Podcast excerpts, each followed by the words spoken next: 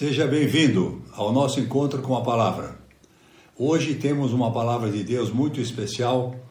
É uma das epístolas chamada Epístolas da Prisão. Epístolas que o apóstolo Paulo escreveu durante o tempo que era prisioneiro.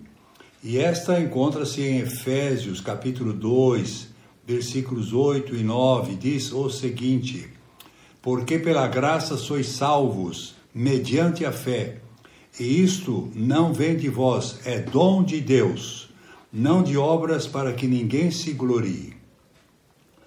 Paulo está escrevendo para desfazer de alguma coisa que ainda está em evidência nos dias de hoje, como estava no tempo dele, de que é preciso fazer alguma coisa para ajudar a salvação de Deus.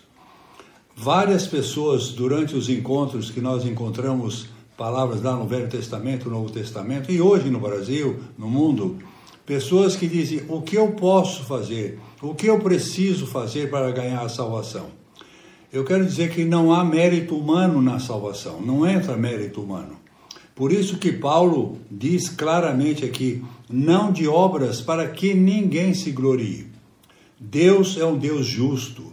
Deus é um Deus que fez uma, uma salvação e apresentou aos homens para que todos pudessem vir pelo mesmo caminho, pela mesma porta que é Jesus, porque foi Jesus o único que morreu na cruz para nos perdoar.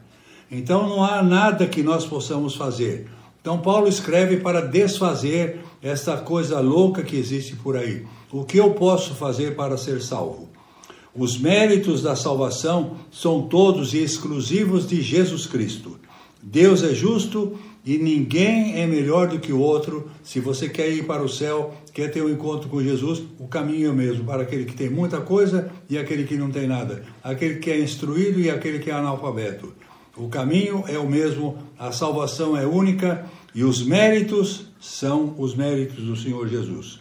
Não há mérito humano, repito, na salvação. Aceite a graça de Deus. Por isso ele disse: pela graça sois salvos mediante a fé. Não vem de obras para que ninguém, ninguém se glorie. Quero orar com você. Senhor Jesus, abençoe aqueles que talvez tenham dúvida de que precisam fazer alguma coisa para serem salvos. Que possam crer única e exclusivamente no sacrifício de Jesus, porque ele morreu na cruz para nos salvar. Que Deus abençoe você neste dia, toda a sua família.